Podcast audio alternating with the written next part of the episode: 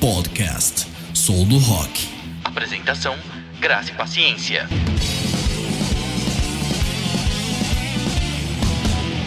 Olá, esse é o Sou do Rock, o podcast para quem gosta de rock and roll. Eu sou a Graça Paciência e tô aqui toda semana trazendo diversos documentários e cinebiografias do rock. Toda semana eu trago também um convidado sempre muito muito especial. Hoje tá aqui comigo a Lu Silveira, além de minha amiga Taurina.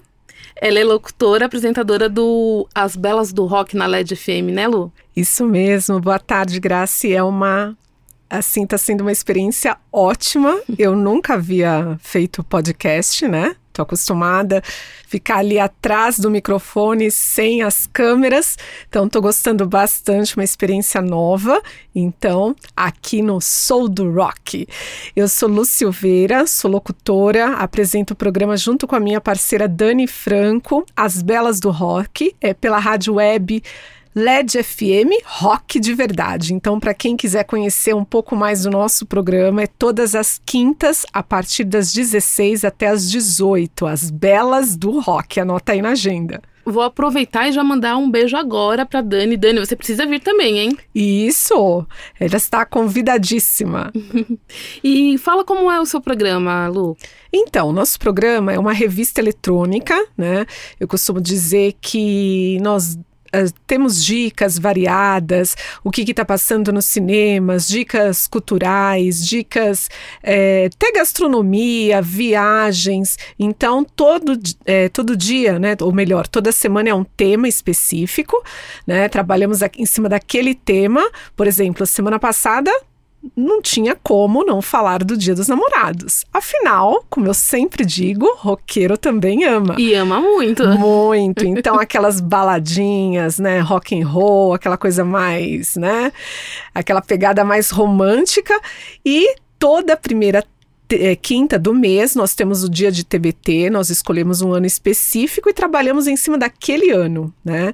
Então, e sem contar que toda terceira quinta-feira do mês a gente deixa um espaço reservado para bandas independentes, né? Bandas que estão iniciando, que nós chamamos de papo e música. Então a gente coloca, né? Trabalha aquele papo gostoso, o pessoal tem a oportunidade de expor, né, o trabalho e também música boa, né? Rock and roll. Olha, quanta coisa legal, porque é interessante que mostra também as bandas novas. Às vezes a gente, é claro que é ótimo ter streaming, fazer playlist, mas tem coisas que não substituem o rádio, né? Com certeza. E, e aí essa oportunidade de conhecer bandas novas e de ter esse contato mais próximo com a banda, porque ela tá ali com você na rádio, né? Sim, sim, com certeza. E são bandas que às vezes eu é, eu tô tendo a oportunidade de conhecer ali na hora, né? São bandas boas que estão fora em, ainda da mídia. Então é uma oportunidade do pessoal de trabalhar, de ouvir, né? É, algo bom, algo legal, algo novo, né? Eu acho bem bacana dar esse espaço. Que legal, Lu. Meus parabéns. Para você que está ouvindo a gente, está acompanhando também pelo YouTube, é, fica ligado no As Belas do Rock toda quinta-feira, às 14 ou às 16 horas? Às 16 horas, das 16 às 18 horas, toda quinta-feira. Muito bem.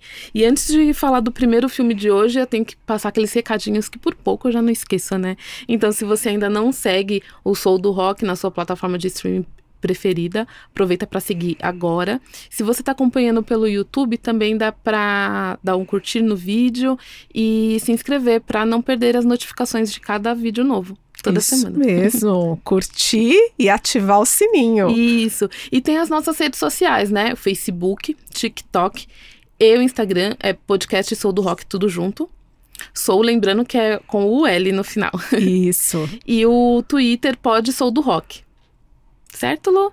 Legal. E hoje nós vamos falar do quê? De um monte de filme legal. Lu, conta pra gente o que, que você gosta de ouvir, o que, que você gosta no rock. Olha, eu sou bem eclética no rock. Mas é, eu gosto de ouvir muito, assim, o rock do passado, né? Eu uhum. gosto da década de 80, gosto da década de 90 também, mas, assim, o que eu mais ouço é Queen. Gosto demais do Queen, gosto do Van Halen, Bon Jovi, pessoalzinho aí mais velho. É, quem não gosta de Bon Jovi? Pois é. Aí vai aparecer um monte, de, um monte de gente dizendo que não gosta. Quem não gosta do John Bon Jovi? Legal, Lu. Então, o primeiro filme de hoje, olha. É... Ah, esse filme é muito especial, né, Lu? A gente comentou quando ele estreou no cinema. Sim. E a gente falou, nossa, deve ser muito, muito bom, muito bonito, muito bem feito. E ainda assim, ele superou as minhas expectativas. Inclusive, eu lembro que a gente comentou, até pensamos de ir assistir né? No, no cinema, cinema, é verdade. não deu certo. É verdade. Não deu e certo. é um filme que depois que eu assisti, eu falei, caramba, deve ter sido uma experiência maravilhosa ter visto no cinema. Assim como o do David Bowie, que eu comentei em outro episódio, o Moonage Daydream, é um documentário super bonito, ele está disponível no Telecine. Quem puder assistir, assista. Mas quem teve a oportunidade de ver no cinema foi uma experiência surreal. E com esse filme que a gente vai comentar agora também, porque eu acho que deve ter sido maravilhoso ter visto no cinema, porque é tudo muito bonito, muito bem executado e que Sim. valoriza muito a música. Quanto suspense, né? Eu acho que na telona ia ficar. ia arrepiar, viu? Então a gente quer comentar que o filme Elvis que foi lançado ano passado, em 2022. Agora ele está disponível na HBO Max e conta a trajetória do rei do rock é, já diante da fama, né, Lu? Isso, e assim, retrata muito bem, né? Eu, assim, em vários momentos do filme, eu fiquei emocionada. É um filme, assim, bem tocante mesmo. Conta toda a trajetória dele, né? Ali, do início mesmo. A né? relação com a fama, com Isso, o, com, a, com os pais, a relação dele com os pais, relação com a esposa. Então é um filme, assim, eu acho que é um filme para todo mundo. Sim, é, é, exatamente. Não é um filme para quem necessariamente é fã do Elvis Presley. Isso. É um filme para quem gosta de boas histórias. Exatamente. Porque ele tem uma coisa, apesar de, além, é claro, de todo o mérito técnico que ele tem, é, ele tem uma coisa que não é sempre que a gente vê no cinema hoje em dia. Ele consegue emocionar, sem cair na armadilha de ficar uma coisa cafona, melosa. Não. Piegas, né? Não. É, é, ele emociona o público com uma pitada é, na dose certa de, de emoção, de drama, de angústia, de o cara não saber o que ele faz a partir daquele momento. Exatamente, é um filme que. E assim, eu gostei é, que ele trata um pouco também. É, eu, particularmente, gosto muito. Tratou um pouco da fé dele também, Uhum. ali no início, né, da carreira.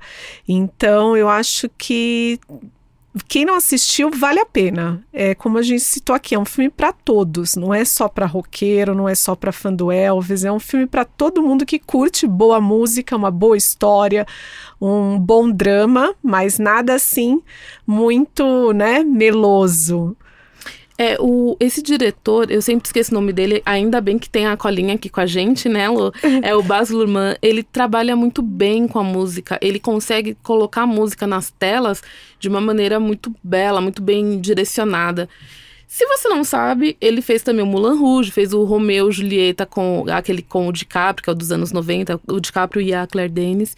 Só que no, no Elvis eu, eu senti que ele deu a alma dele, assim, ficou tudo muito bem. É, é que quando a gente vai avaliar o filme e entra no, no mérito técnico, às vezes a gente acaba deixando de lado é, a parte que, que o roteiro tem que trazer emoção para as telas, né? E no Elvis não, eu acho que caminha tudo muito bem. Então a direção é boa, a direção de arte é boa, o figurino é bom, as atuações são maravilhosas. Tem o Tom Hanks, que eu sei que você gosta, do Tom Hanks, né? Sim, sim, ele fez, nossa, ele me eu odiei ele nesse filme. O que foi intencional. Pois acredito. é, odiei, odiei, mas tudo bem. A gente até comentou antes nos bastidores, né, que eu não gostei dele no filme porque ele me fez, ele fez tão bem, né? Uhum. O, que eu acabei ficando com raiva. Então, mas é, eu acho que é aí que mora a, o valor do ator, né? Porque o Tom Hanks tem um monte de, de vários papéis de homem bonzinho, Sim. né, e tal. E aí quando você pega e, e não nesse, assim, não é um vilão pintado de uma história de, sei lá, de suspense, que ele é um serial killer, não. É uma pessoa normal, né, que tava na vida do cara, na vida do Elvis. E aí? E com trazer isso pra, pra tela também não é fácil, né? Porque você tá Não. retratando uma pessoa que existiu ali. Exatamente, não é algo inventado, né? Ele existiu, existiu a pessoa, né? E, e é como você falou, o mérito é dele, né? Porque ele conseguiu tanto transparecer essa, essa coisa de, de um. Como que eu diria? É, não é esperto, mas ele é muito. Ele era muito. Ai, fugiu a palavra agora, não vou lembrar. De, Mas uma, de uma certa esperteza. Oportunista. Assim, né? É, oportunista, verdade. Palavra certa. E aí eu fiquei com raiva. Mas quem rouba as telas mesmo é o Austin Butler, né? Ele no papel de Elvis ficou sensacional. Gente, olha, é assim, s- poucos filmes que eu assisti, os poucos que eu assisti, que eu vi uma interpretação tão real. E assim, eu achei ele parecido demais. Sim, ele ficou bem caracterizado, ele incorporou o Elvis e se tornou o rei do rock naquele momento. Ah, uau! Eu confesso que quando eu assisti, eu pensei, nossa, ele leva o Oscar agora em 2023, porque ele tá ele tá sensacional na tela. Só que depois eu assisti a Baleia e de fato, não sei se você assistiu a Baleia porque é um filme bem triste, né? E o Brendan Fraser é o filme que tava também marca a volta do Brendan Fraser Sim. porque ele tava afastado já tinha vários anos. E ele realmente, quando eu vi a Baleia, eu falei, nossa, qualquer um dos dois que levar merece. Né? Tanto o, o, o personagem Elvis quanto o personagem do A Baleia, os dois estão são retratados de uma maneira espetacular nas telas. E aí eu falei assim, ah, o que levar eu acho que, que é mérito, qualquer um dos dois. Mas o prêmio ficou pro Brendan Fraser e foi merecido, mas ao mesmo tempo eu acredito que quem interpretar é, Elvis fica marcado, né? Tipo, é um marco na, na, na carreira do ator. Na carreira, na carreira. Eu não assisti a baleia, mas eu li muitas matérias a respeito e realmente falam que é um filme muito bem assim construído é, e foi realmente uma interpretação assim, né? Não tenho o que dizer, mas eu pretendo assistir, pretendo assistir, já que você falou que realmente Não, Brendan Fraser tá demais, né? então eu vou assistir, vou anotar aqui no, na minha agenda para não esquecer. Mas o Austin Butler não saiu da, da série de premiações de mãos vazias também. Ele levou BAFTA, levou o Globo de Ouro. E é aquilo que eu falei, só de ter interpretado o Elvis, né, já é um marco na carreira dele. Espero que ele tenha a oportunidade de trazer outros papéis pra tela também. E eu fiquei, de fato, emocionada com o trabalho dele. Foi, nossa, muito bonito, muito bonito. É um filme assim que vale a pena. Você quer acrescentar alguma coisa, Lu? Fica... Olha, a casa é sua, fica à vontade. Não, Você já eu- faz parte do Soul do Rock. Não, eu me lembrei que nós falamos, né, de boas interpretações, né, esses filmes assim é, biográficos, a gente pode dizer assim. Sim, né? uhum. Então, eu gostei muito do Bohemian Rhapsody, né, também, que eu acho que o ator também fez uma interpretação assim tremenda. Também marcou a, Também marcou a, carreira, dele. Exatamente. Mas, assim, o Elvis, eu senti um filme, tinha uma história maior, eu Uhum. acho. Bom, é que pra trazer uma cinebiografia para as telas, sempre tem diversas complicações. Você tem que tratar com respeito a pessoa que tá, tá sendo retratada ali. Você tem que ter uma produção boa. É, normalmente a intenção é atrair também os fãs do artista, mas também atrair fãs de cinema. O filme do Elvis, que né, o, o filme, é, o, o título é esse, Elvis, na minha opinião, ele consegue suprir tudo isso. Todo- todos esses pontos são atingidos com sucesso, na minha opinião. Mas tem outros que já têm é, algumas opiniões controversas. Então, o Bohemian Rhapsody eu gosto também, mas eu conheço um monte de gente que não gosta. O Rocketman do Elton John, eu já conheço mais gente que gosta. é, ele foi mais é, aplaudido, avaliado, né? Apesar do Oscar ter ficado pro ator do Bohemian Rhapsody, mas tem outros, outras várias cinebio, cinebiografias, ah, enrolando aqui, gente. várias outras cinebiografias que é, têm esse papel, né, de manter o, trazer o, o retratado com respeito e atrair também o público cinéfilo.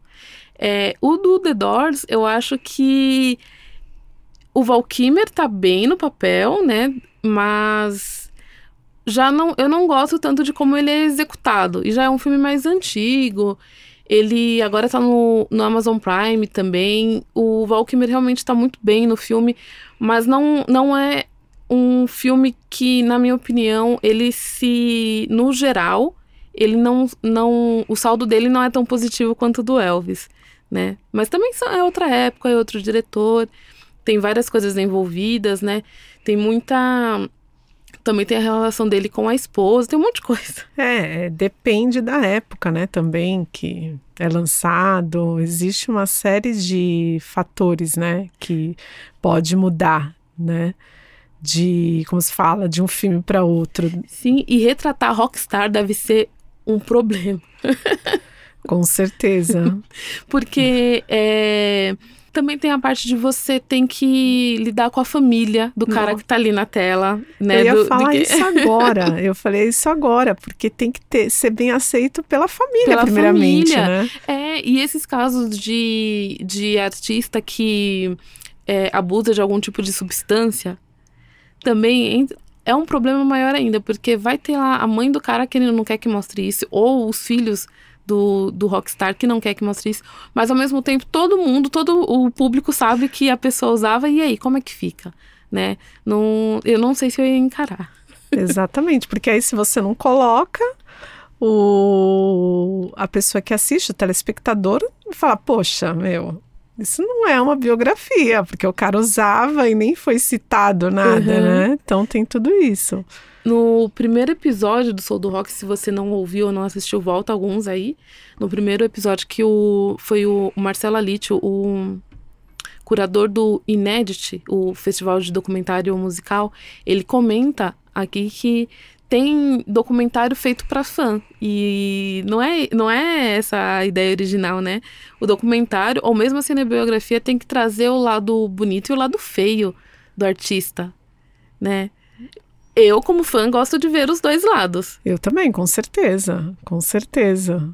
Eu quero a história completa, real ali, tudo certinho. Doa o que realmente quem, aconteceu. Doa, doa quem doer. Doa quem doer, exatamente. Certo, muito bem. Que bom que você gostou do filme do Elvis, Lu. Eu tinha certeza que você ia gostar. Falei para você, né? Falou, falou. Você falou assim, Lu, eu tenho certeza que você vai amar. E realmente eu amei. Olha só. É, mas não foi nada manipulado, viu, gente? Se ela não tivesse gostado, ela teria falado. Com certeza, com certeza. Não, eu gostei muito mesmo. Vale a pena. Quem não assistiu, está no HBO Max. Isso mesmo! Ah. é, bom, Elvis é um filme de 2022, é, tem, é recente, é atual, ainda é lembrado, né? Vamos ver como é que ele se sai nos próximos anos para não cair no esquecimento. Mas na, na carreira do diretor e na carreira do ator já marcou. Na minha opinião, já veio para trazer essa, esse antes e depois. Com certeza. E aí, agora eu queria fazer uma pergunta de novo, voltando pro pro seu lado profissional. É, como que você se adaptou assim a uma rádio web? Você já tinha costume de ouvir rádio web ou você só ouvia no dial? Como que foi é, essa experiência lidar com isso? Olha, eu vou ser bem sincera, eu tô acostumada a ouvir rádio no dial né? Uhum. Eu, e eu ouço rádio, eu gosto. Eu sou uma pessoa assim apaixonada por esse universo que é o rádio. Eu sou daquelas que briga ali que o rádio não vai morrer. Não vai morrer. Eu gosto muito, muito mesmo. E não vai mesmo, eu também não acho que. É. E assim, eu vim a conhecer pela primeira vez uma rádio web, foi na época que eu fiz um trabalho para um amigo meu, que ele uhum. tinha um programa em uma rádio web. Mas não conhecia, não sabia muito como que funcionava, tal, né? Como que era o alcance, se tinha muitos ouvintes, né? Então foi uma experiência nova para mim. Nunca trabalhei em emissora de dial, né? A não ser lá no passado, quando eu fiz um estágio, quando eu ainda era é, estava cursando, né, rádio e televisão, então eu cheguei a fazer é, estágio em uma rádio de dial, mas assim, falar mesmo, ter o meu programa, essa é a primeira experiência foi na rádio web. Ah, mas não deixa de ser uma experiência também. Lá na, na época de estágio, gente, Sim. tudo acrescenta. É, com certeza. Mas assim, ali, ó, no microfone mesmo, foi com a rádio web. Uhum. E eh, eu gosto, é uma experiência boa, eu gosto demais, porque o rádio, ele trabalha assim com a imaginação, né, das pessoas, Sim. né? As pessoas ficam pensando, ai, como que será que é? Como a pessoa que está ali atrás do microfone, né? Eu, desde pequena, eu sou dessa forma. Eu ouvia e falava, meu Deus, que voz bonita. Como que será que é esse cara? Olha. Ah. Bom, para quem ouve as belas do rock e agora tá vendo o Soul do Rock pelo YouTube, vocês podem conferir que a Lu é uma gata. Né? Não, é, não é só a voz dela que é bonita. Obrigada.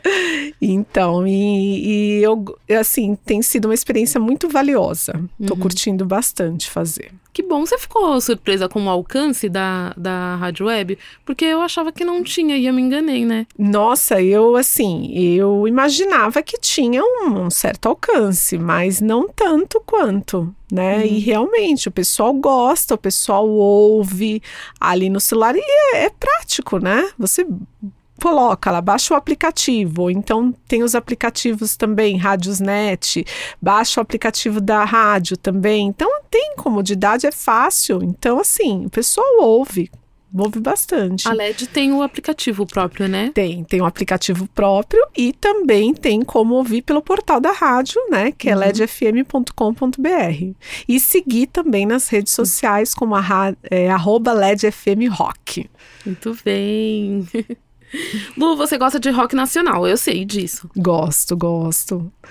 Com certeza. E você falou que gosta de bandas dos anos 80. Isso. E essa tem tudo a ver, né? Com tem, os anos 80. Tem tudo a ver. então, os anos 80 tem uma leva maravilhosa de, de bandas Muitas. e várias continuam na ativa em 2023. E isso me deixa muito surpresa. E, mas assim, surpresa positivamente, porque por mais que a banda não grave disco, sei lá, há 10 anos, Cara, ela tá em 2023 fazendo show. Ela tá em 2023 tocando no rádio. Isso não é para qualquer um. O mérito já, já começa por aí. Com certeza. E essa banda que a gente vai comentar agora é, passou por uma troca de vocalista duas vezes, que é uma prova de fogo, na minha opinião. Porque quando você. É, para as pessoas que, que ouvem de uma maneira mais passiva, assim, vamos supor que troque o guitarrista. Se não é uma pessoa que acompanha bastante, talvez ela nem dê tanta bola, né?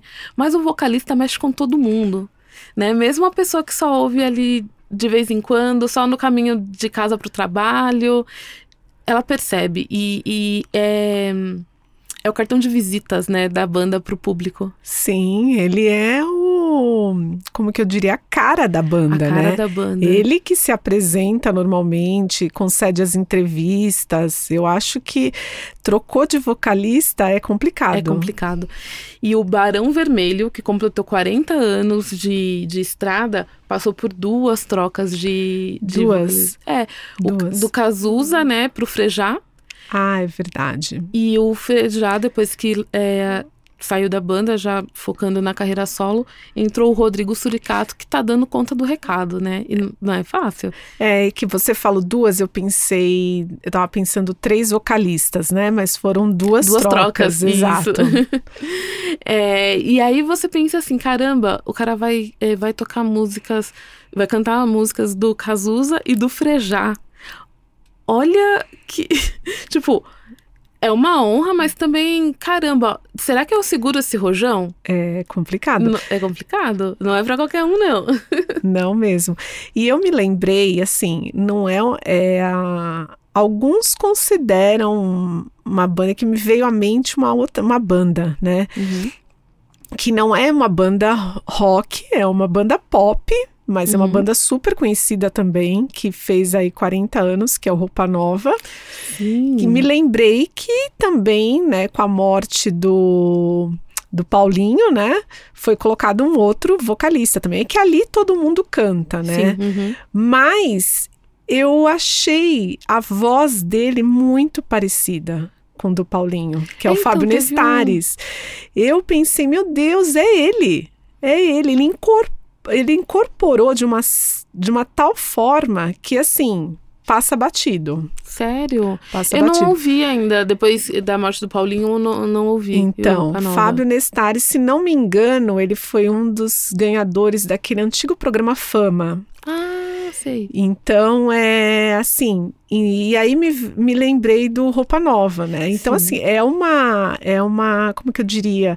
É uma responsabilidade muito grande. Exatamente. E fica à vontade pra comentar se for, se for banda de pop, se for grupo de rap, imagina, né? Porque o, o rock tem influências de muita coisa e, influ- e influencia muitas coisas sim, também, né? Sim. Com certeza, mas é que eu me lembrei, né? E é recente também, né? É, ele morreu de Covid, de né? Covid. Complicações da Covid. 2020, né? E aí ele assumiu o Fábio o lugar dele. Mas para quem não ouviu, ouve, porque lembra muito a voz do Paulinho. É, tem al- al- algumas bandas que conseguiram. É, o Stone Temple Pilots também, a banda dos anos 90, que inclusive fez show aqui recentemente no Summer Breeze, também tá com um vocalista, agora não vou lembrar o nome dele, mas que assumiu bem o, o vocal. E o Alice in Chains também. Alice in Chains também tem um vocalista que conseguiu segurar a bronca e já tá há mais tempo, né? Porque o vocalista do Alice in Chains morreu em 2022, o, o original. E são bandas que estão conseguindo seguir em frente. Claro, tem bandas que seguiram em frente, mas com vocalistas que trouxeram a sua própria marca. É uma outra coisa, é um outro desafio. Sim, sim. Mas o que eu queria comentar do Barão Vermelho, que completou 40 anos, é que em comemoração a essa data, porque né, 40 anos de banda é muita coisa, tem que, tem, tem que comemorar mesmo. Eles gravaram um show no formato acústico e isso virou uma série no canal Bis. E tá muito legal, porque o Barão Vermelho já tem um, um documentário. Eu tenho uma colinha aqui, é, chama Por que a gente é assim, de 2017. É um documentário super legal e conta a trajetória da banda, né? É, você com certeza, se você viu em, eu lembro que esse filme chegou a ser lançado em DVD. Pra quem ainda usa DVD. você usa DVD ainda, Lu? Eu tenho o aparelho de DVD. É, mas é, é impressionante que já ficou uma, uma mídia não ultrapassada, mas é porque ainda tem os seus colecionadores, né? Sim. E tal. Ainda mais quem é fã de música tem esse apego, né? Tem, tem. É, Fora vinil, né? Sim, mas é que é, eu acho que o, o, o DVD, ele tem uma. Ele tá numa zona cinza de que, tipo, ele nem é ultrapassado, mas também não é uma coisa moderna. E aí, tipo, se a gente fala pros mais novos, por exemplo, que comprou um DVD, ou aparelho ou disco, eles acham estranho, né? E os mais velhos, tipo, tá, mas. é, E aí? Ainda existe? Porque se tiver, eu quero. É por aí mesmo.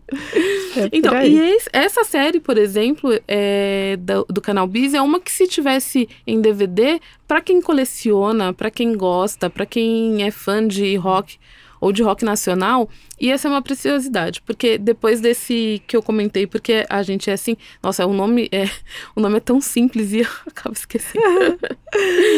É, o Porque a gente é assim, que é do- de 2017, ele tem um formato mais tradicional de documentário, conta a trajetória da banda e, e conta de uma maneira é, é, dinâmica.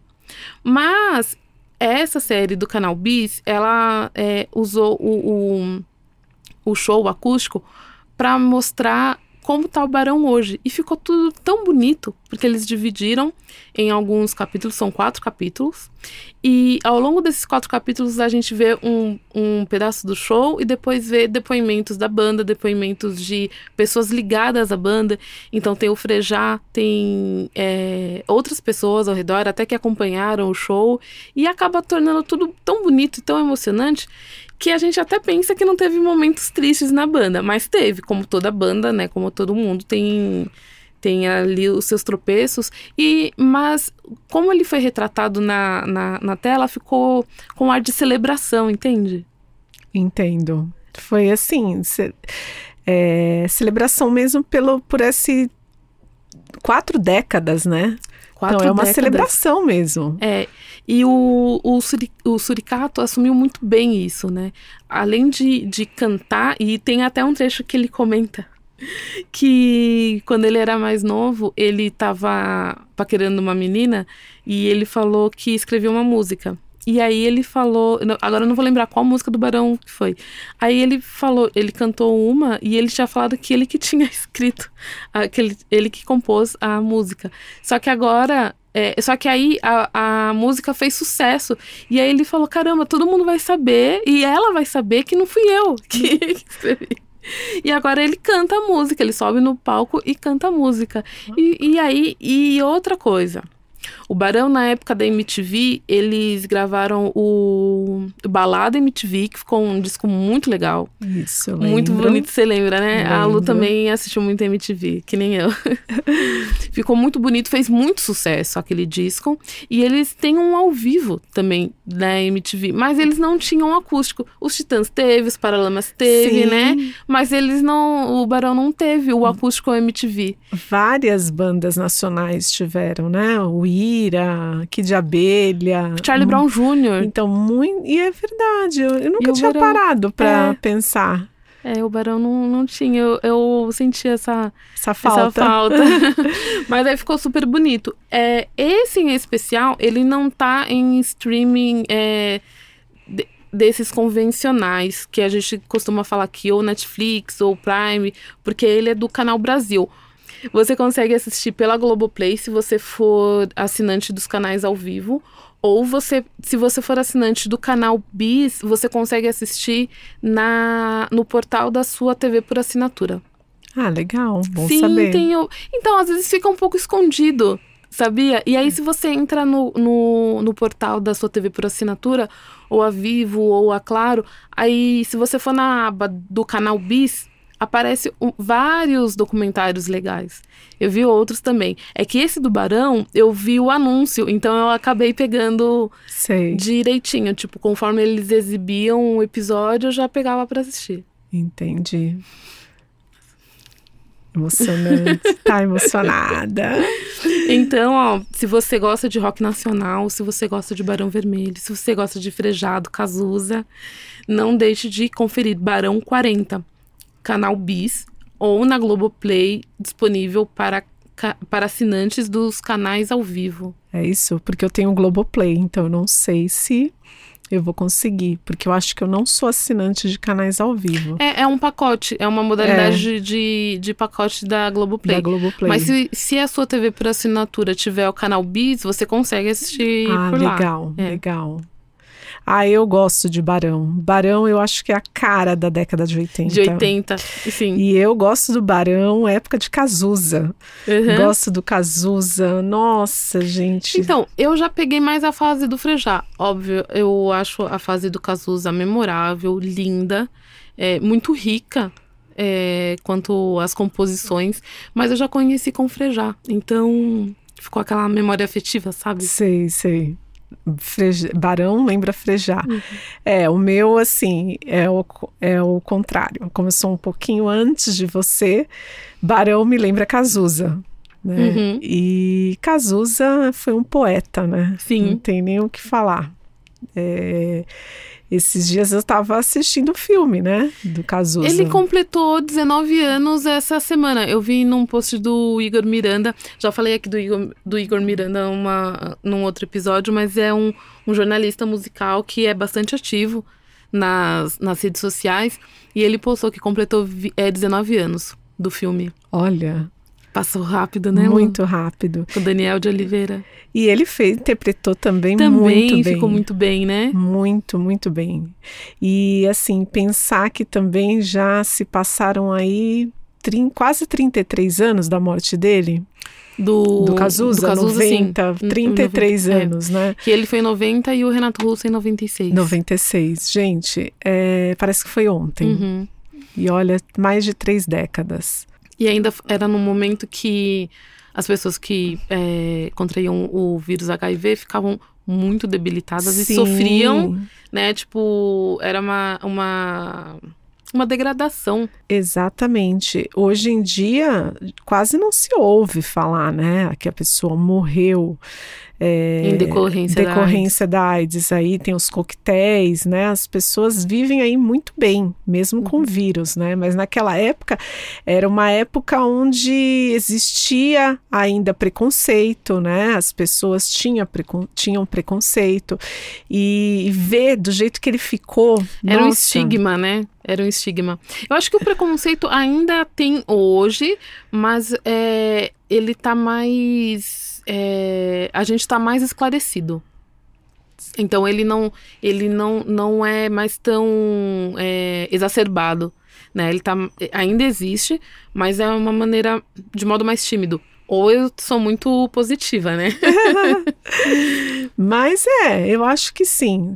É, mas eu lembro, nossa, Cazuza me lembra aquele momento ele recebendo o prêmio na cadeira de rodas, né? Como ele estava debilitado. Nossa, é, é, foi uma grande perda para o cenário da música né, nacional. Uma grande perda. E essa época, infelizmente, foram vários artistas, porque pegou o Cazuza, teve o Lauro Corona, teve o Fred Mercury, teve Sim, uns anos depois o Renato Russo também. vários né? atores, né? Como você Uhum. já falou aí, lembrou do Lauro Corona, né? Mas outras atrizes também, Sandra Brea, é, uma outra que fazia muito filme nacional também, não vou me lembrar o nome, Cláudia Magno, Teve o, que é da época do Cazuza também. teve o, o Rock Hudson também, ator norte-americano, galã e tal. Então, Foi é, uma época difícil. foi uma leva. Foi uma leva. né? Com certeza.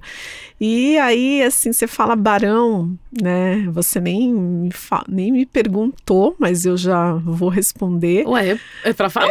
É, esse te- Barão é a primeira música que me vem à memória, assim, o nosso amor a gente inventa, Ai, que eu que gosto lindo. demais dessa música, eu gosto demais. Nossa. Eu acho que se falar Barão, eu vou ficar com aquela Amor, meu grande amor. Frejá, Do né? Frejá, já é da fase do é, Frejá. do Frejá. Então, uma do Cazuza, uma do Frejá. E eu gosto também de Enquanto Ela Não Chegar, que eu lembro que tocou muito na época do Balada MTV. É verdade, é, É. verdade. Quanta música boa, né? Nossa, se a gente vai ficar aqui até amanhã falando. Bom, gente, então é isso. Se você gosta de rock nacional, se você gosta de Barão Vermelho, de Frejá, de Cazuza, Barão 40, na Globoplay para quem tem é, pacote canais ao vivo, ou para quem é assinante de TV por assinatura, na, na aba do canal Bis. Yes, yes, isso mesmo, na aba do canal Bis. Lu Silveira, você já me falou que gosta de rock clássico, né? Isso, isso mesmo, gosto dos antigos. Ah, você é uma mulher de muito bom gosto. Yes, podemos dizer que sim. E American Pie é uma música clássica do rock, né? sim, nossa, eu gosto demais e.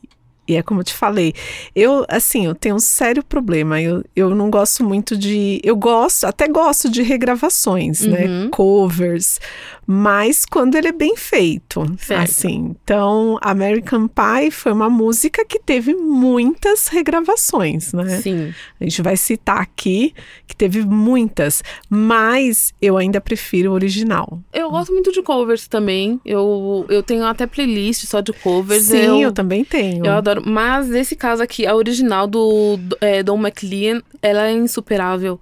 Porque a voz dele traz a emoção da, da composição com a melodia. É, é tudo muito bonito. É, é o conjunto. Então, se você exclui alguma coisa, já não tem mais aquele impacto. Não, com certeza. E é um clássico de 71, né? Uhum. American Pie pelo Dave, Dave McLean.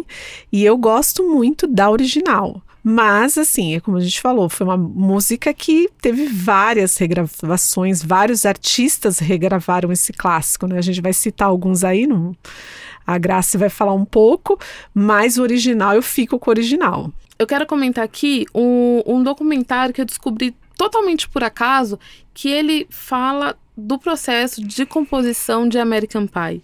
É, você já sabia da história, Lu? De como que a música surgiu? Não, não sabia. Não sabia. Não, então, eu, eu sabia, mas eu não tinha essa é, um conhecimento aprofundado, porque é, uma que a gente que mora aqui no Brasil, a gente não, não tem ideia do impacto ou do que essa música representa para os norte-americanos. Eu não, eu não tinha ideia disso, eu não sabia.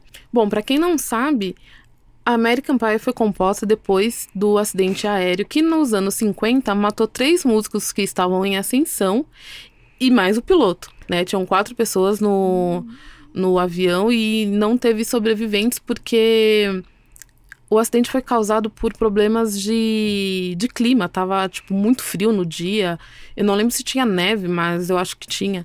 E quem tava no, no avião que caiu? Tava o Buddy Holly, o Rich Valens e o Big Bopper, que eram músicos em ascensão na época, né? Todos muito jovens. Sim. O Hit Valens tinha 17 anos.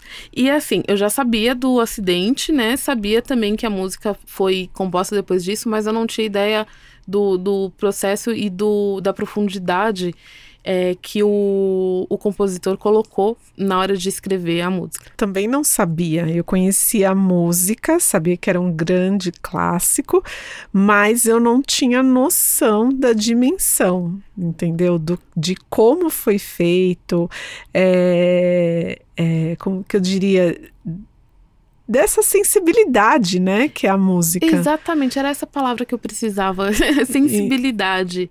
E... Isso, porque é, eram músicos que estavam é, cativando o público norte-americano na época.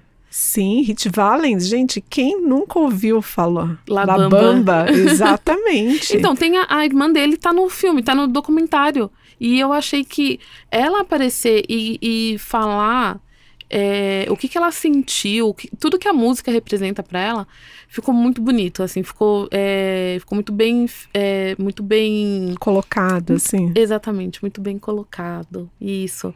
É, acabei pulando aqui, mas o que acontece é o seguinte: esse acidente acabou ficando conhecido como o dia que a música morreu. Por isso que o título do documentário é The Day the, the Music Died, por causa isso. da música, né, que é falado ao longo da, de American Pie e para marcar também o significado do acidente na comunidade norte-americana na época. E eu, o que o documentário fala é que, além disso, além desse, desse acidente, é, o que estava acontecendo na época nos Estados Unidos? Então, tinha sido teve a morte do Kennedy, teve guerra do Vietnã, teve outras coisas que pra gente que não mora nos Estados Unidos ou para quem não não nunca teve a convivência ali nos Estados Unidos, pra gente que tá de fora não, não parece uma coisa tão importante. E aí, Sim. vendo o documentário, você percebe todo o contexto que a música foi escrita e eu, o que eu achei mais bonito ainda, nossa, hoje eu tô com a corda toda. o que eu achei mais bonito ainda é, foi como eles descrevem o processo de gravação da música, né? Então, porque, ok, você escreveu e como é que você vai colocar é, vai colocar uma melodia para acompanhar o seu sentimento na hora que você estava escrevendo aquilo? Exatamente. E ele fala também na música que o mundo estava sem amor, sem é, sem esperança mesmo, isso. tava um mundo, né, cruel, né? Então tudo isso é citado na música, né? E é um clássico. Então assim, para quem não leu ainda, a, não conhece a letra, a tradução, é Isso. bem legal. É. É. bem legal procurar. Porque é assim, depois que você sabe, né, o porquê da música, como ela foi escrita, como ela foi desenvolvida, o que estava acontecendo, né, qual que era o cenário da, naquela época, ao ler a letra muda. Sim, é verdade, né? A Tem tradução. coisas que. Nossa, só música consegue. Com certeza, com certeza. E outra coisa, você já tocou essa música no seu programa, Lu? Não, e é uma boa pedida, né? Então, é porque, quer dizer, não, não é por isso que você não tocou, tenho certeza, mas é uma música que ela tem oito minutos. Ah, então eu não sei, só se a gente fizer uma edição lá. Imagina só, tipo, pra época que as músicas não passavam de três minutos, mesmo no, no vinil, a pessoa lançar uma música com oito minutos, né? E mesmo assim foi o sucesso, que sucesso. foi. É, Deve ter sido um pouco difícil de trabalhar no começo, né? Mas quando explodiu, ela explodiu. Com certeza, é uma belíssima música, nossa, é, vale a pena ouvir, ó, vale a pena. É, e você não gosta da versão da Madonna, então? Não, eu até gosto da versão da Madonna, né, que é de 2000, né, é, foi um é, é, sucesso. é, no- é de 99 pra 2000, essa fase. Isso. assim. Só que eu ainda prefiro com ele. Então, o meu problema com a versão da Madonna não é nem que eu não, não goste da, daquela versão. Eu só achei que não, não coube, é, porque ela foi gravada pra divulgar o filme que a Madonna tava lançando na época, que era Soborou Pra Você. E eu acho que não tem nada a ver. A mensagem da música não tem nada a ver É com. outra. É, não tem. na- Era uma comédia romântica. Não, eu acho que ficou meio que desencontrado ali. Eu acho que se, a- se ela tivesse gravado. É, eu não vou nem dizer em um outro momento da carreira, mas que não fosse pra esse filme especificamente, eu acho que poderia ter caído melhor. E ao mesmo tempo, eu, na minha opinião, né, o clipe da Madonna, eu acho que ele ficou bem feito, assim, ele ficou bonito. Porque ele mostra é, várias pessoas norte-americanas em diferentes momentos. Então eu, eu acho que essa parte coube, né? Mas aí é mérito do diretor do clipe. Agora, ela gravar pra divulgar essa comédia romântica, eu achei que ficou meio, meio nada a ver. Não, não, não sei se, se acaba. Talvez, olha aqui, só uma opinião, tá, gente? Talvez se ela tivesse colocado essa, essa versão dela no disco que ela lançou uns anos depois, no American Life, eu acho que eu teria curtido mais. Entendi. Eu acho que faria mais sentido. É, é, você que é uma conhecedora, né, de, assim, eu gosto de conversar com você porque você conhece tudo, né, a Grace, paciência, olha, filmes é com ela, mas, assim, realmente, é, depois que a gente entende todo o contexto da música, a letra, o porquê que ela foi escrita, o momento que, que né, os Estados Unidos ali, né, o que estava passando, e aí, de repente, num filme comédia, não, não vai cair muito bem É, mesmo, não vai ficar legal. Mas não deixa de ser uma. Foi uma boa regravação. É, Isso daí tem- não tira o. Tem o mérito não dela, tem, né? Exatamente, nós não estamos tirando o mérito da Madonna. Da Mado- Quem vai tirar o... Madonna, pois é. Quem vai tirar o mérito da Madonna? Quem somos nós, pobres mortais? Mas eu ainda fico com o original. Certo, gente, pra você que gosta de American Pie, The Day the Music Died tá disponível no Paramount Plus. É um documentário do ano passado e é exclusivo do canal. É deles. Olha só. É, eu, eu reparei que não é todo mundo ainda que cedeu pro Paramount Plus. Ainda é uma plataforma que tá, tá descobrindo novos assinantes. Um, É, eu não no- conhecia. No público, né? Mas eu gosto porque tem todos os filmes da franquia Missão Impossível lá. E esse ano sai um novo, então. Mas vamos focar aqui nos, nos documentários musicais. Mas lá também tem é, outros documentários musicais. Tem do Oasis, tem do, do Liam Gallagher, que agora a gente tá de olho porque eles estavam comentando uma possível volta, né? Eu tô ansiosa. Olha, e vou te confessar que sempre quando eu ouço, eu lembro de você Ai, agora. é impossível não ouvir e lembrar da Grace. Ah, eu amo a Isis. E eu amo o Liam Gallagher também. Lu, eu percebi aqui, olha, não foi de propósito, mas eu percebi que coincidiu com a sua visita ao Soul do Rock e a gente só tá falando de bandas mais clássicas, né? Não tem nenhuma.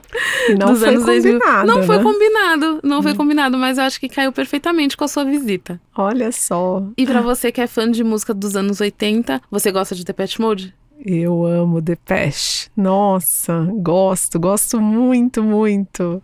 É, então, eu descobri que tem uma porção de gente que gosta. Não, eu é- gosto. É óbvio, né? É, Depeche Mode é uma das bandas é, inglesas dos anos 80 que mais cativou o público ao longo das, das décadas. Tem outras também, né? Tem o, o- a Inglaterra ali nos anos 80 fez um trabalho muito bem feito. Tem Bauhaus, tem Sisters of Mercy, tem um monte de coisa, mas o Depeche Mode, é, olhando de fora, é o que é a banda que conseguiu ser mais é, produtiva e cativar novos fãs ao, ao longo das décadas. Olha só. Que bonito isso, né? Não tava nem escrito, gente. Foi assim. Cativar mais ouvinte ao longo das décadas. Vou anotar para usar nas próximas vezes também. Muito bem. Mas olha só, eu nunca vi um documentário ou uma, cinebi ou uma cinebiografia sobre o Depeche Mode. Nun- nunca apareceu pra mim também é, eu acho que no dia que sair uma cinebiografia do Depeche Mode vai ser um, um acontecimento. É, e no Brasil, o Depeche Mode tem um público muito amplo. Eu tive a oportunidade de ver a banda aqui em 2018. Olha só que legal. Nossa, depois de muito tempo ouvindo Depeche Mode. E eu lembro que eles, é, quando foi anunciado o show, começou a vender é, com quase um ano de antecedência os ingressos. E foi um show. Um show, um único show. Gente, depo- eles vieram em 2018, eles tinham vindo antes em 94. Foram 24 anos entre uma visita e outra e só fizeram um show. Eu, eu fiquei chateada por isso. Mas eu consegui ir, fiquei muito feliz. E, claro, a gente que acompanha a banda há muito tempo, acho que você vai entender isso, Lu, porque você é fã de Coldplay, por exemplo. Sim. O, a gente tem, é, acho que, um sentimento agridoce em relação ao setlist das, dos shows, porque o Depeche Mode, por exemplo, tocou muitas, bandas, muitas músicas que eu gosto, mas sempre tem aquela que a gente tem um apego e que não é tocada no show, né? Ah, isso daí é. Eu diria que é. Ai, meu Deus. É. cê- Você fica. Não, assim. Frustrado, Frustrada, frustrado. exatamente. Então, Porque o Coldplay, por exemplo, é uma banda que tem diversos hits e já tem Sim. mais de 20 anos de carreira. Não dá. E ainda tem aquelas músicas que não foram singles, né? E que a gente gosta. Nunca tocou no rádio, não tem clipe, mas tá ali no CD, a gente gosta. E, E eles não, não vão toca. tocar, não vão tocar. É triste. Fã de música sofre, né, Lu? Ai, meu Deus, e como sofre. Mas, olha, os fãs de Coldplay, na minha opinião, nem podem reclamar tanto porque. Porque con- são muitos shows. Não, exatamente. Eles vêm, eh, eles vêm pra cá e, e só, eles precisam de já ter uma, uma casa aqui em São Paulo, Nossa, né? eu pensei nisso, exatamente.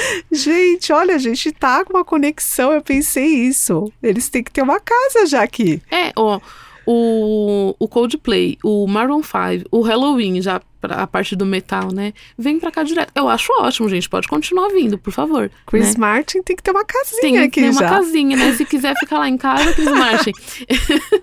Na minha também, minha humilde casa. Não tem a- a- o glamour dos hotéis que você. onde você se hospeda, né? Mas a comida é feita de coração.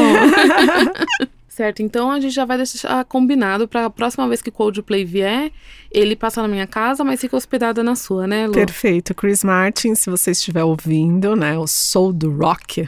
Então, por favor, você tem duas residências aqui que você pode ficar. É, por tempo indeterminado, fica à vontade, Sim. né? Mas voltando aqui ao Depeche Mode, Lu, mas ainda ali na, na, na Inglaterra, o Depeche já tem uma, uma tradição maior, né? Já anos 80, né? Eles tiveram... Eles pegaram a fase que fazia muito pós-punk na, na Inglaterra. E eles mudaram um pouco a, a sonoridade do começo da, da banda para a virada dos anos 80, 90. Então, tem gente que gosta mais de uma fase, tem gente que gosta mais de outra fase, né? Eu até comentei com o Silvana aqui outro dia é, que eu gosto de. Em diversos artistas, eu gosto da, da fase dos anos 90. O Depeche é uma, é uma delas, né? É. Depeche Mode, a Madonna, o Halloween, David Bowie. Eu gosto muito deles na fase dos anos 90, assim. Acho eles sensacionais. Tem alguma parte, assim, uma fase, um disco que você curte mais do Depeche? Olha, eu gosto deles de todas as fases, né? Mas é claro, eles têm a. É, como eu sempre digo, ele tem a cara, a cara dos anos 80, né? Sim. O Depeche. Uma música que eu gosto daquela época, Enjoy the Silence, que uhum. eu gosto uhum. demais. Tem algumas pessoas que já me falaram que não consideram o Depeche Mode como rock, né? Ai, gente. Hum. É, pois é. Mas eles têm sim, eles são é, é o synth pop, né? O sim. electro rock. Uhum. É, ainda estava pegando, como você falou, pegou um pouco também do New Wave, que era tava em alta, né, naquela época da década de 80, quantos, né, B-52s, todo esse pessoal do New Wave, mas eu gosto de Depeche em assim, várias fases, né? Então, década de 80, se eu pudesse escolher uma música, Enjoy the Silence. E é, 2000, eu lembro que eu comprei um CD, CD, gente, CD. É, eu comprei um CD que era da a Jovem Pan, né? Nossa, as sete melhores da Jovem Pan? Não era sete melhores. Era sete melhores? Não. Era um outro CD, não lembro. Se eu lembrar, eu comento. Uhum. Mas a Tecnopan. Olha só! Era uma pegada mais eletrônica uhum. e tinha uma música que eu gosto muito do Depeche que é It's No Good, que vai que é uma pegada mais eletrônica. Sim, o né? It's No Good é do álbum Ultra de 97, que é o meu disco preferido do Depeche Mode. Então, e ele tava no Tecnopan. Que né? legal, eu não, eu não lembro de. Eu lembro das sete melhores, né? Sim, eu vou, vou mandar para você depois a fotinho, porque eu tenho o CD ainda. Assim. E eu comprei na época por conta de It's No Good do Depeche Mode. Uhum. Então você vê que assim, ali de 80 para final de 90, começo de 2000, eles realmente mudaram. Sim. Mas uhum. eu não deixei de ouvir. Eu gosto do mesmo jeito. Eu também. Eu também. E eu falei, uh, entrei aqui no Depeche Mode porque tem um documentário muito legal no Prime Video que me surpreendeu porque não é, é um documentário sobre o Depeche Mode. É um documentário sobre o impacto do, da música do Depeche Mode nos fãs. E é assim, a gente tá aqui no Brasil, a gente tem uma, uma impressão, né? E quem tá em outras partes do mundo absorve de outra maneira ou não ou pode ser parecida com a nossa. Então tem, tem pessoas de diferentes partes do mundo, tem um, um homem que mora na Colômbia e fala da música do Depeche Mode de, é, para ele com os filhos dele. Porque ele é divorciado, então tem, não, não é sempre que ele tá perto dos filhos. E como a, a música conecta ele aos filhos. Olha só. É muito legal. bonito. Tem um rapaz é, carioca que mora na Alemanha e que também mostra como o significado da música do Depeche Mode para ele. Mas o que me pegou tem outras pessoas também, né? Mas o que me pegou é, foi uma francesa. Ela sofreu um acidente de carro muito grave e ela perdeu a memória. Ela não lembra de nada de antes do acidente dela. Ela teve, a, ela teve até que voltar a a ter aulas de alfabetização, assim, tipo, foi muito grave o, o, o acidente dela. Mas sabe do que ela lembra? Do Depeche Mode. Das músicas do Depeche Mode. Gente, isso para mim foi muito tocante quando eu percebi isso, né? Como a música pode. É, transformar, né? É, transformar a pessoa e tocar uma, uma pessoa dessa maneira. Eu achei muito bonito. é, mas é, a música é, é, não deixa de ser um instrumento de cura física, emocional, né? Eu acho que ouvir música é, trata qualquer tipo de doença. Sim, inclusive tem. Ai, não vou entrar agora em detalhes, mas uma vez eu vi um, um documentário sobre uma banda que é, tocava Black Sabbath e eles queriam fazer parte de um evento grande, só que o, o principal, acho que era o maestro. Acho que eles tocavam vários instrumentos e o maestro tava com câncer. E eles, tipo, é, foi uma corrida contra o tempo porque eles queriam que ele participasse também. Olha só que legal. Mas esse vou, vou comentar em, em outra edição do programa. Ainda voltando aqui ao. Ah, não falei o, o, eu não falei o nome do documentário, Lu. Você Olha, acredita? falamos tanta coisa. É, é em Spirits in the Forest, de 2019.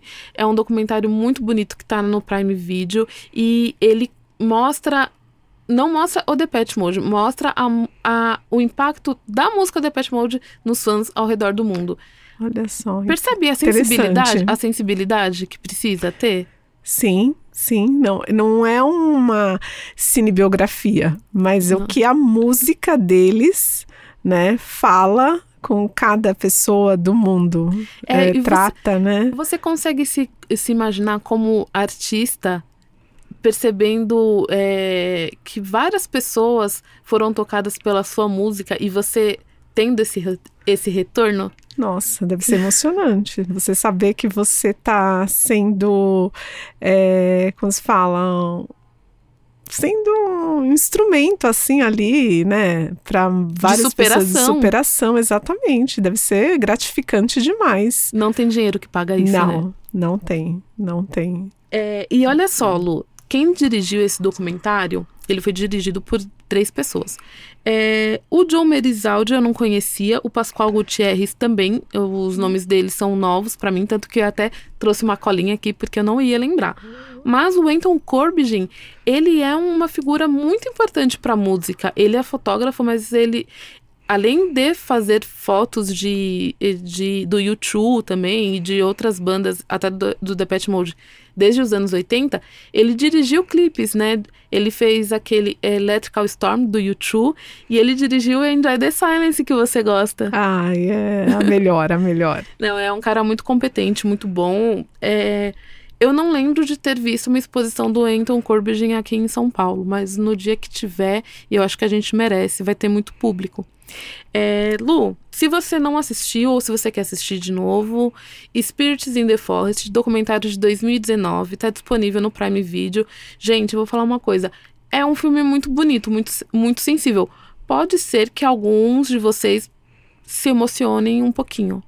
Porque é, a música tem um significado para mim, tem outro significado para Lu, tem outro significado para você que tá ouvindo ou para você que tá vendo, né? E quando a gente percebe que a mesma música tem significados diferentes para pessoas ao redor do mundo, a gente fica surpreso, porque é, como eu falei, mostra um cara que tá aqui na Colômbia, que é perto da gente geograficamente falando, né?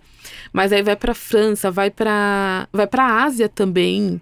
É, é música universal. Não, e é assim, e ela toca é, por exemplo, eu posso estar tá passando por um momento mais difícil que o seu, Sim, entendeu? Uhum. Você pode receber aquela música de uma forma e eu receber de outra forma. E não deixa de estar me tocando também. Então, assim, é muito legal o que a música faz na vida das pessoas, né? É por isso que existe, né? A musicoterapia. É verdade. Tem tudo isso né? É, trabalha com as emoções mesmo, com as emoções. Bom, a gente vai para as considerações finais. Então, no programa de hoje a gente comentou aqui Spirits in the Forest disponível no Prime Video, The Day the Music Died Died, disponível no Paramount Plus, Barão 40, que está na Globoplay, no pacote para canais ao vivo e disponível para locação é, pelo canal Bis, e também Elvis, que está na HBO Max. Isso mesmo. O que você achou da seleção, Lu? Perfeita, tudo a ver comigo, né? Uhum. Só classicões, né? Só gente madura. Gostei bastante. Lu, passa as, as, redes sociais, as suas, e também fala de novo do seu programa para ninguém perder. Então, para você que gosta de boa música, gosta de estar tá inteirado aí o que está acontecendo, As Belas do Rock na LED FM, todas as quintas, das 16 às 18 horas, né? Eu, Lu Silveira, junto com a minha parceira Dani Franco. Você que está aí também pode estar tá seguindo a LED FM através das redes sociais, como Twitter, TikTok, Instagram, Facebook, como LED FM Rock. E também, quem quiser me conhecer um pouco mais, assim, o, o, eu sempre estou postando algumas matérias, algumas coisas legais sobre música. Pode me seguir também no Instagram como arroba Lu Silveira Locutora. Maravilhosa essa mulher, gente, não é? Ai, obrigada, Graça. E foi um prazer participar do Soul do Rock. Soul do Rock. Então, você que ainda não é um ouvinte assíduo, né? Uhum. Então, é curtir e ativar o sininho. É isso mesmo? Aprendi? É isso mesmo, Lô. Tá super antenada essa mulher. é, gente, vou ficando por aqui. Sou a Graça e Paciência. Estou na, no Instagram e no Twitter como Gratona Underline. Gratona. Uau! e não deixe de seguir o Sou do Rock.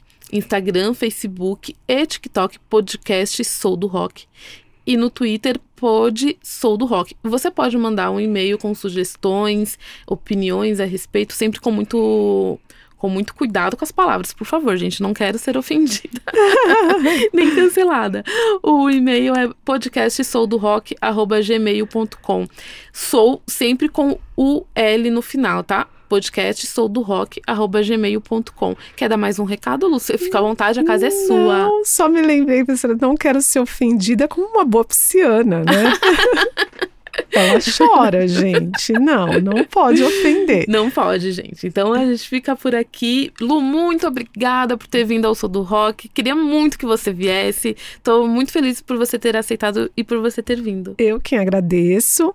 E, e assim, foi um prazer, porque além da gente expor aqui um pouco, um pouquinho do conhecimento, uhum. eu aprendi bastante com você. Já estou ah. aqui levando várias dicas. Uhum. é, é justamente esse o meu propósito, gente. É, eu fico por aqui, então um beijo, até o próximo programa e tchau. Podcast Sou do Rock. Apresentação: Graça e Paciência.